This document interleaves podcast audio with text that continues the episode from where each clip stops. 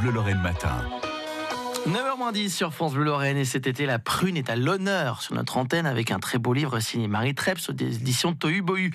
La prune, fruit lorrain par excellence, elle a voyagé pour arriver en Lorraine et puis il y a quelques prunes très célèbres. Voici les explications de Marie Treps. Notre prune de Damas. Elle est, restée bien sûr en France, mais elle a changé de nom plusieurs fois. Elle a commencé par s'appeler, au XVIIIe siècle, robe de sergent. C'est vrai qu'elle a une jolie robe d'une couleur particulière, un bleu violacé. Et avant la révolution de 1789, l'habit des sergents de police était de cette couleur.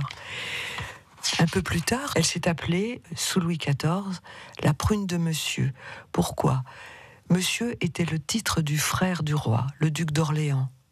Philippe d'Orléans en l'occurrence. Et Philippe d'Orléans, frère du roi, était un homme très coquet, et sa couleur préférée était la couleur prune, la couleur de la prune de Damas. Il portait notamment une redingote couleur prune dont on trouve trace dans les chroniques au XVIIIe siècle. Et puis au XVIIIe siècle aussi, on va retrouver euh, une nouvelle prune qui est de cette même couleur, qui s'appelle la prune galissonnière. Elle porte le nom d'un voyageur qui avait été euh, aussi en Nouvelle-France. Et à ce moment-là, le ministre de la Marine est Maurepas. Et Monsieur de Maurepas recommande aux voyageurs de rapporter des espèces nouvelles.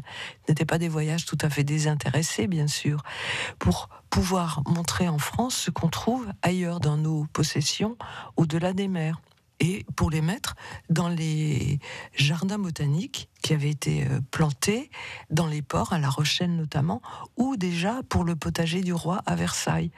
Et c'est ainsi que monsieur de la Galissonnière a rapporté une prune de son voyage et l'a baptisée puisqu'il en était l'inventeur en quelque sorte. Il l'avait trouvée, l'a baptisée de son propre nom, la prune la galissonnière. Marie Treps, auteur du très beau livre sur euh, la prune aux éditions Tohubohu, livre qui relate l'histoire de la prune, mais aussi sa culture, ses usages, et même des recettes délicieuses. Allez retrouver ce livre, un livre illustré de photos et de dessins. Vous retrouvez tout ça également sur francebleu.fr.